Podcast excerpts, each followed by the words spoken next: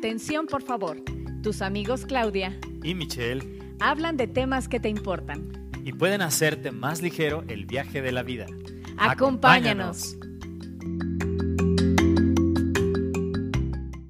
Hola amigos, ¿cómo están? ¿Cómo la están pasando con este calorcito de primavera? Qué agradable poder contar con su atención. Y hoy, como siempre, queremos aprovechar el tiempo de la mejor manera en su compañía. El día de hoy vamos a hablar de un tema de por sí interesante, que es la humildad. ¿Cómo la percibimos? ¿Cómo la, concebimos? Y además, ¿realmente somos personas humildes? ¿Realmente lo estamos viviendo? Quédense con nosotros hasta el final. Estoy segura que el contenido de este programa va a ser de utilidad para sus vidas diarias. Y bueno, como siempre, comparto el micrófono con mi amigo, compañero además de escuela dominical, maestro. Michelle, ¿cómo estás? Qué gusto saludarte otra vez. Hola Claudia, ¿qué tal? ¿Cómo estás? También un gusto saludarte, también a toda la audiencia. Allí donde te encuentres, recibe un afectuoso saludo. Este sí es a distancia, Claudia. Sí. Un saludo a distancia. Si estás por ahí este, todavía guardando, guardándola en tu casa o en el auto, donde quiera que te encuentres, te mandamos un saludo. Vamos a hablar de la humildad, a ver si no nos, eh, no nos pisamos algunos callos, Claudia, ahorita que hablemos de la humildad. Pero definitivamente, sí, sí, sí. Pero definitivamente es un tema que interesa y que hay que estar eh, platicando. Ya saben, si desean dejarnos sus comentarios, dudas, saludos, pueden hacerlo a través de nuestra página de Facebook. Búsquenos como Iglesia Esmirna Morelia, igualmente en Instagram. Y bueno, pues para ir adentrándonos en el tema, Michelle tiene información importante que compartir con nosotros.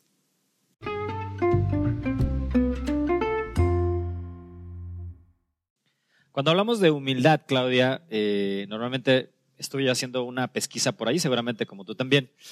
Estaba encontrando algunos de los más famosos escritores, de los más famosos coaches de, empresarios y demás. Es, una, es un valor, es una actitud, es una de las características que debe tener todo buen líder. Ahorita vamos a, profundizar en el tema cuando ya estemos hablando un poco más de esto, pero solo quiero arrojar, arrojar algunos datos y específicamente me quiero meter a mi área de expertise, que es la historia. Sí que es la historia, que esos momentos en los cuales la humildad pudo haber resuelto tantos problemas, Claudia, pudo haber evitado tantos conflictos, pudo haber evitado literal la, la pérdida de vidas humanas, pudo haber evitado guerras, porque los líderes que estaban a cargo de las naciones y de los países no tuvieron, no tuvieron la humildad suficiente. Fueron arrogantes, fueron, fueron vanos o vanidosos, fueron orgullosos y no tuvieron este sentido de percibir las flaquezas propias. Bueno, vamos a hablar de esto más adelante, pero uno de los primeros ejemplos que se me viene a la mente, por supuesto, es el de la Primera Guerra Mundial, todas las potencias europeas con colonias, todas queriéndose, queriendo ser mejor que las otras y todas ellas queriendo ver quién hacía los mejores, eh, el mejor armamento, quién tenía la mejor tecnología, justo cuando la, tecnología, la revolución industrial, perdón, estaba llevando la tecnología a lugares insospechados, hace ya un siglo de eso, y, en esa vanidad, en esa falta de sencillez, de humildad, de corazón este, manso, de espíritu manso, diría la escritura, se desencadenó una de las guerras más terribles y violentas de eh, pues que la humanidad ha conocido. Millones de gentes murieron ahí en este conflicto de, manera global. Y hay otros, por ejemplo, ejemplos. Este tal vez es uno muy, muy grande, una escala muy grande, pero hay ejemplos eh, no, no, solo para mal, sino también para bien. Me, me, acuerdo de un Einstein, justo después de la Segunda Guerra Mundial, cuando se va formando el Estado de Israel, y a él, como un judío destacadísimo de, de, esos, de esas décadas, lo invitan a ser el presidente del Estado de Israel. Y él dice, con toda, su, con toda humildad, dice, no, yo no soy, yo no soy estadista, no estoy hecho para eso. Les agradezco. Sé que eh, no lo hacen de, de mala fe, al contrario, y me gustaría servir a mi país, quiero servir a mi país, quiero servir a mi pueblo, eh, Israel, pero yo no estoy para ser un líder. Entonces, híjole, tener la capacidad de reconocer cosas como estas, Claudia, son algunos ejemplos que vamos a ver más adelante y que vamos a estar hablando sobre cómo la humildad es tan importante para una persona, para una nación, para una iglesia, para, para la humanidad entera. Es muy importante esta, esta actitud que debemos de tener. No sé si tú te acuerdas, Claudia, de algún ejemplo así de, personajes históricos o no que, que sean, se hayan destacado por ser humildes, pero ahorita que hagamos las preguntas, seguramente iremos para allá y platicaremos de este tipo de, de ejemplos maravillosos para todos y cada uno sí. de nosotros. Así que vamos a ir con una de nuestras primeras preguntas. Pues qué interesante lo que nos acaba de decir Michelle y creo que la primera pregunta por obviedad tendrá que ser ¿qué significa en realidad la humildad? Y es que en muchas ocasiones se malentiende el término. De hecho, hay quienes lo utilizan como sinónimo de pobreza o de llevar una vida llena de privaciones. Eh, también se puede entender como dejarse humillar por otros renunciando a la dignidad de sí mismo o bien la falta de autoestima. Eres humilde, entonces te consideras menos que los demás. Y la realidad es que cualquiera de estos pensamientos están alejados totalmente de la realidad. ¿Qué dice el diccionario acerca del término? Bueno, tiene por lo menos tres acepciones. La primera es entendida como virtud o valor y que consiste en el reconocimiento de las propias limitaciones y debilidades. Claro. Después, la bajeza de origen, es decir, que proviene de una clase baja. Y la tercera es como una capacidad que consiste en restar importancia a los propios logros y virtudes y reconocer sus defectos y errores. Y esto viene totalmente ligado a la modestia. Así es que, dicho de otra forma, el que es humilde tiene los pies bien puestos sobre la tierra porque tiene eh, una imagen realista de sí mismo, eh, puede identificar sus cualidades, pero también sus defectos y limitaciones. Entonces, una persona humilde lo que hace es, con sus cualidades, las pone al servicio de otros y no las, no las utiliza como pretexto para ir por encima de los demás. Por el contrario, no se siente ni más, pero tampoco se siente menos que los Así demás. es, así es. Reconoce que todos tenemos eh, necesidad de ser reconocidos en nuestra dignidad como humanos. Sí, claro. Entonces, renuncia a ese sentimiento de egoísmo, de tratar de quedarse con sus cualidades, con sus virtudes, que puede ser los talentos, puede ser la fuerza, y por el contrario, la pone a disposición de otros para que en comunidad todos se desarrollen de manera, pues podríamos decirlo, igualitaria. Claro, será lo ideal. Ahora, por otro lado, en cuanto a sus defectos y sus eh, limitaciones, el humilde no tiene problema en reconocerlos delante de otros. Es decir, él sabe que necesita de la ayuda de otros y no tiene problema en solicitar el apoyo.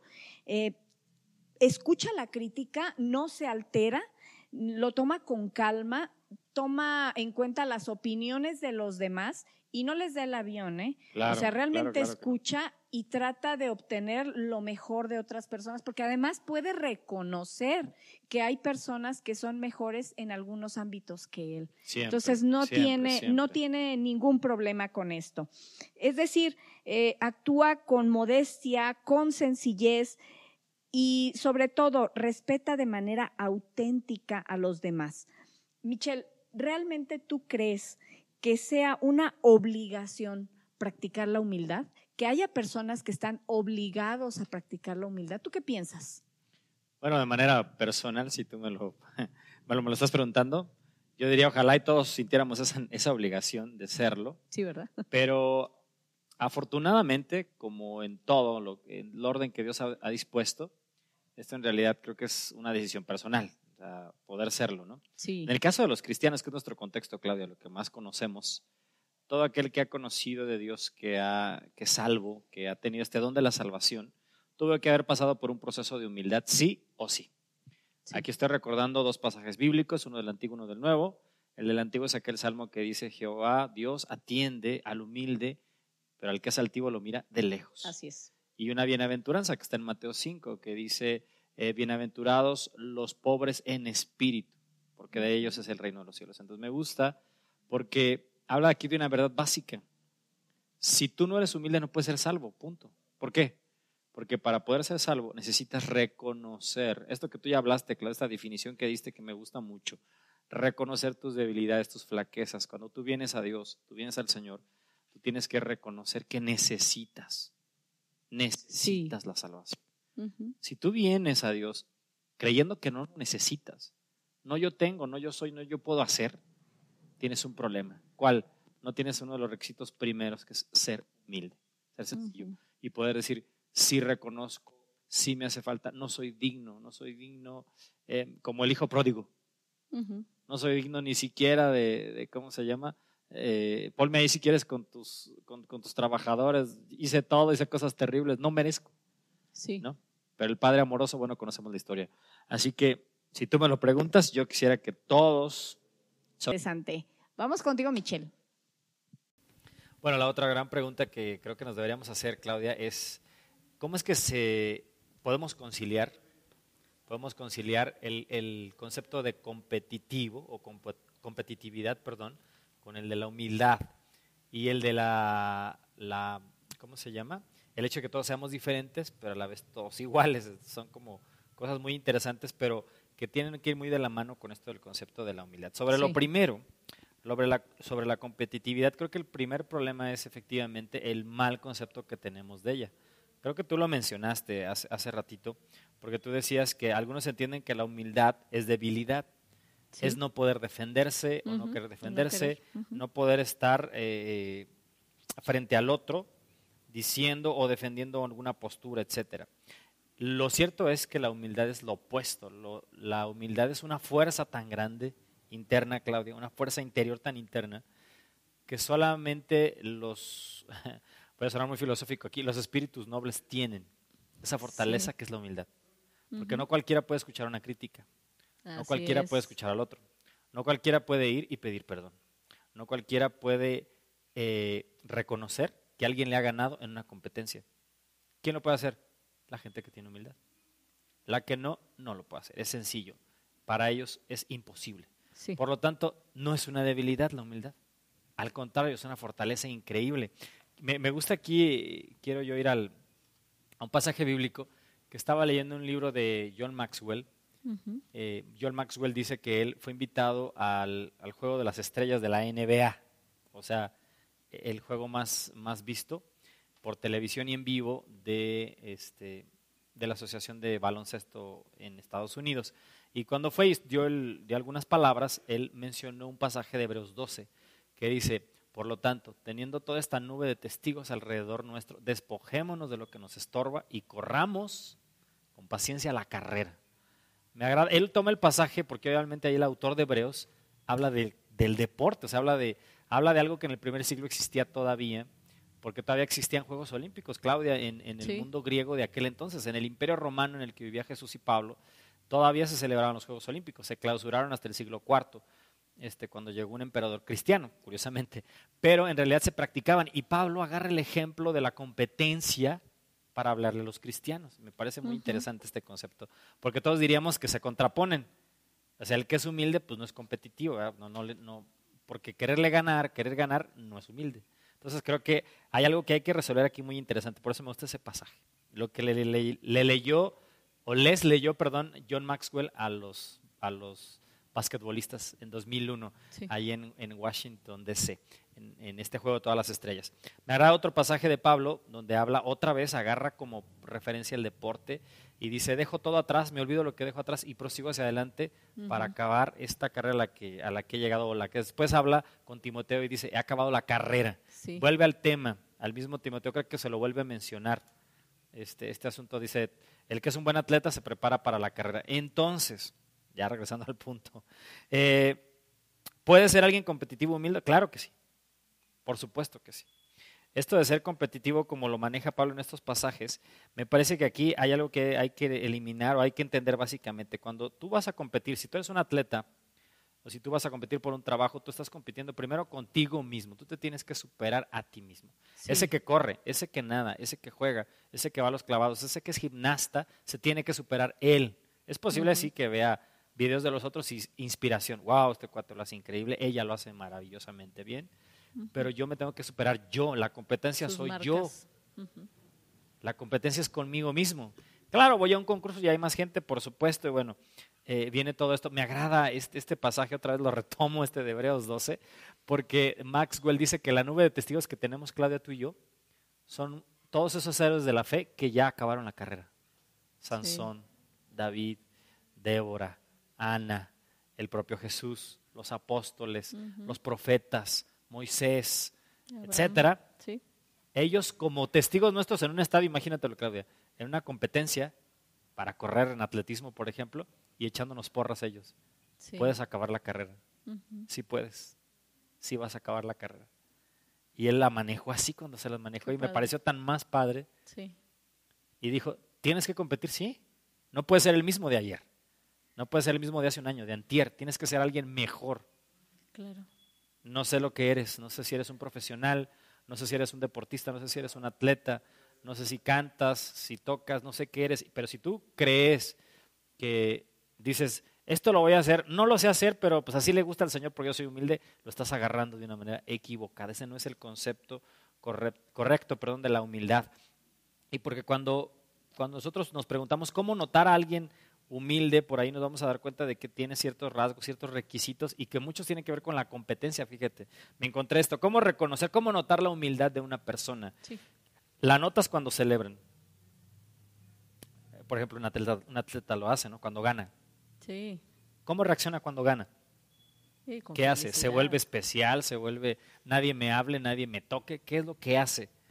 ¿O reconoce? ¿Es arrogante? ¿O reconoce a los demás? ¿Reconoce el trabajo de todos los otros? Es de esos eh, buenos futbolistas que le hacen entrevistas, pero dice, sí hicimos un, buen trabajo, pero es el equipo, no soy yo. Se nota la humildad rápido cuando alguien está celebrando. Se nota cuando alguien nos critica, yo creo que tú ya lo dijiste y no me voy a detener mucho en esto. Se nota cómo reacciona ante la crítica de alguien. Ahí se nota alguien humilde, muy rápido. Se nota cuando compite, otra vez hablando. Ahí se nota alguien humilde. ¿Cómo lo hace cuando, cuando está compitiendo? ¿Respeta al oponente? ¿Quiere aprender incluso de los que con los que está compitiendo? Eso es algo maravilloso, Claudia. ¿Aprender de los demás? ¿O hace trampa? ¿Quiere ganar sí o sí? A costa de lo que sea. Ahí se identifica rápido una gente humilde y cuando está en altas o está en las bajas, se nota también mucho. Está en rachas altas muy buenas, por ejemplo, o cuando es el jefe o cuando es el empleado, se nota. Lo vas a notar a una persona humilde, muy rápido. Cuando es el jefe, se porta de manera déspota. Cuando es subordinado, no quiere obedecer. O sea, no es humilde en ninguno de los dos lados, ni arriba ni abajo. Entonces, hay muchos ejemplos, Claudia, De, de humildad, no sé, si tú tengas alguna, alguna personalidad, alguien que digas, wow, esta persona, él, ella, su ejemplo de humildad me inspira, me llena. Claudia. Sí, la verdad es que me cautiva. Hablando de esta mujer icónica en ese tema de la humildad, de la Madre Teresa de Calcuta. Oh, y es que fíjate que ella nunca buscó la atención para sí por egoísmo o por por razones egoístas. Por el contrario, buscó sí atención y la obtuvo de hecho, pero para que esa tarea que ella hacía se extendiera. Porque finalmente era una tarea muy noble, que era la de protección a los más vulnerables. Sí, sí, sí. Entonces, a mí me inspira porque ella realmente no tenía necesidad ¿eh? de ir a, pasar tantas penurias cuidando gente. Ahora sí que ni parientes eran se fue a cuidar a estas personas y además despertó con la pasión que lo hacía, despertó el interés de muchas organizaciones y también de personas físicas. Leí una vez un comentario que decía que hubo muchas personas que, que se acercaron y le ofrecían le ofrecían recursos a ella, a su persona, y ella siempre prefirió designarlo para la tarea noble que ella desarrollaba. Entonces, claro que la admiro, eh, creo que es un personaje digno de imitar. Definitivamente. Definitivamente, pero que aún nos falta mucho por practicar para llegar a ser un ejemplo como la Madre Teresa de Calcuta. Y es que estás hablando de un personaje icónico, por supuesto, del siglo pasado, del siglo XX, y que habla también, nos habla la cristiandad, ¿no? Porque a veces tenemos el problema. A veces tenemos conceptos más altos de nosotros mismos de los que debemos de tener. Eh, ahí la Biblia misma nos, nos, nos, insta a tener una autoestima correcta, porque a veces la, humildad se asocia con una baja autoestima y ese también es un error garrafal. El que está en la estima correcta puede ser humilde. Así es. El que la tiene arriba, el que la tiene abajo, tiene un problema para ser humilde. Entonces, no es que la tenga abajo, es el que es humilde, no, no, no, es el, él tiene problemas porque reacciona con rencor, no le gusta que lo critiquen. Es decir, alguien que tiene el concepto correcto reacciona eh, bien ante, ante todo este tipo de, cosas que pasan alrededor tuyo, lo que dicen los demás. Así que, bueno, quiero nada más concluir esta parte, participación mía, hablando de que, bueno, delante de Dios somos todos iguales. No hay miembros más importantes, Claudia. Me, gusta este, esta analogía que hace la Biblia, que hace el apóstol Pablo cuando habla de los miembros. Entonces, bueno, por eh, alguna razón que, bueno, parece lógica, a veces los líderes en la iglesia que aparecen más a cuadro y más escena, como que se les tiende a valorar de cierta manera, pero Pablo es muy claro y dice, no, hasta el más pequeño de los miembros de tu cuerpo, cuando se duele, todo el cuerpo se duele. Así es. A lo mejor a ti te gusta mucho tu cabello, esta es mi parte del cuerpo que más me interesa. Te gustan mucho tus manos, te gusta mucho tu rostro y la cuidas más. Y descuidas otras cosas que para ti no valen tanto. Y resulta que cuando ese dedo pequeño, esa muela, empieza a molestar y te empieza a dar problemas, te das cuenta de que todo lo que hay en tu cuerpo es valioso. Claro. Todo merece atención, todo merece que, le prestes el cuidado necesario. claro. Y esa es la analogía con la iglesia. Habemos maestros, hay pastores, hay evangelistas, hay profetas, hay, eh, bueno, hay un sinfín de servidores, pero todos tenemos el mismo valor, Claudia. Todos tenemos el mismo valor delante del Señor. Diferentes roles, diferentes cosas, diferentes talentos, si tú quieres, pero todos, absolutamente todos, valemos lo mismo delante de Dios. Eso es muy bueno. Así es. Bueno, vamos a pasar con algunas conclusiones, consejos, algo que podamos decirle aquí al auditorio.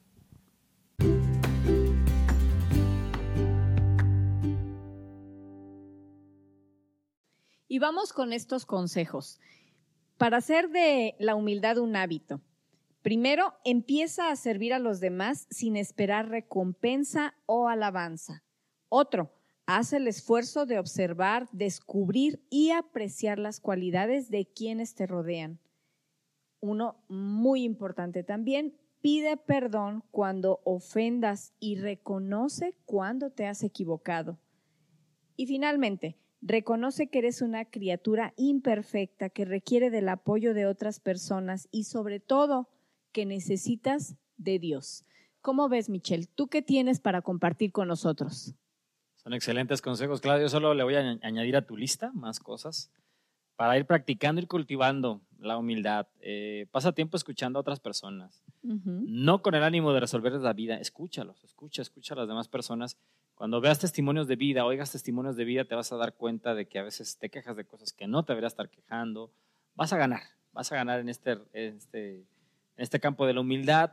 Concéntrate en lo que es, no te agarres criticando, eh, ¿cómo se llama? Ni a ti mismo ni a otros, a veces somos muy crueles nosotros mismos también y estamos, no sabemos eso, pero estamos afectando nuestra, nuestra integridad, nuestra autoestima de una mala manera. Hay una costumbre que dice, escribe tres cosas buenas al final del día, que si eres, sobre todo si eres muy crítico contigo mismo, dices, ay, esto me salió mal, no es posible que esto me haya salido de esta manera, escribe tres cosas buenas que hoy hiciste y que te salieron bien.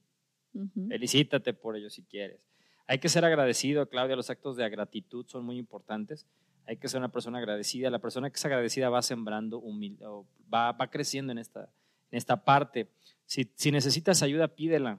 Yo debo aquí confesar, Claudia, a mí me cuesta mucho trabajo, eh, pero bueno, es algo que tenemos que trabajar todos, porque a veces necesitamos ayuda y no la pedimos. Es verdad. Y pensamos malamente que en realidad estamos siendo humildes, ¿no? No es que yo no, no quiero molestar a los demás, yo, yo puedo solo, y en realidad es un problema de no tenerla, no aceptar esta parte, ¿no? Buscar la retroalimentación de los demás, pide la opinión de los demás, como costumbre, pídela, pídela. No sé, nosotros aquí, Claudia, por ejemplo, en la iglesia eh, nos toca enseñar, nos toca dirigir, cantar, nos tocan hacer algunas cosas y es bueno. A mí me gusta, por lo menos yo ahora como líder de la alabanza, me gusta este, hacer encuestas, bueno, las he hecho ahora que nos cayó la pandemia, pero me gustaba empezar así, hacer algún, después del primer año me acuerdo, ¿qué piensas? ¿Qué piensas de lo que estamos haciendo, cómo nos estamos conduciendo. Me gusta saber lo que piensan los demás. O sea, ir yo por la vida creyendo que voy bien, voy bien, voy bien, es importante escuchar a los demás. Y también revisa tus acciones contra el lenguaje del orgullo. Si en realidad siempre estás concentrando la conversación sobre ti, sobre ti, sobre ti, sobre ti, aguas, eso es un problema muy grave. Incluso cuando vas a solucionar la vida a alguien más, bueno, no a solucionarle, a tratar de ayudar o ser el apoyo de alguien más y terminas hablando de ti y termina la conversación sobre ti, tienes un problema de humildad. Si tú eres papá, tienes que enseñar a ser a tus niños humildes. ¿Cómo? Modélales la humildad. Sé tú uno. Sé tú uno. Enséñales que tú puedes pedir perdón, que tú puedes aceptar la crítica. No los infles de más. tampoco los critiques de más. O sea, no les construyas malas autoestimas ni para arriba ni para abajo. Como es, como debe de ser, muéstrales que hay otros puntos de vista y hazlos ser agradecidos siempre. Y se me ocurre una más. Adelante. Busca a las personas que te importan. Debemos ser humildes, lo suficientemente humildes para buscar a quien te importa. No Oye, esperar sí. a que te busquen. Tú busca. ¿Tú tienes ganas de hablarle? Háblale. ¿Tienes necesidad de mandar un mensaje? Mándaselo. No esperes a que los demás lo hagan. Muy bien, muy bien. Bueno, vamos a terminar entonces. Esperamos que los consejos les sirvan, Claudia. Claro que sí. Y mucho.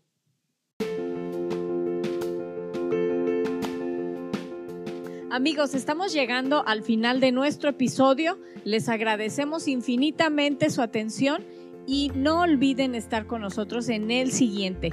Interesante, muy interesante, enfrenta las consecuencias de tus decisiones.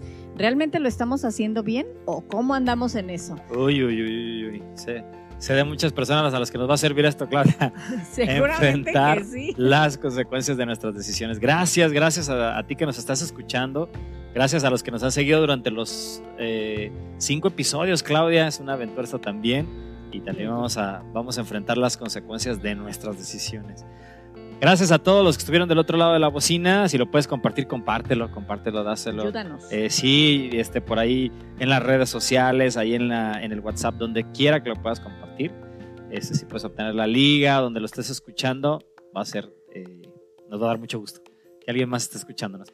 Nos despedimos, gracias Claudia. Un abrazo amigos, les mandamos a la distancia. A la distancia les mandamos nuestro abrazo, un saludo y que se la sigan pasando muy, muy bien.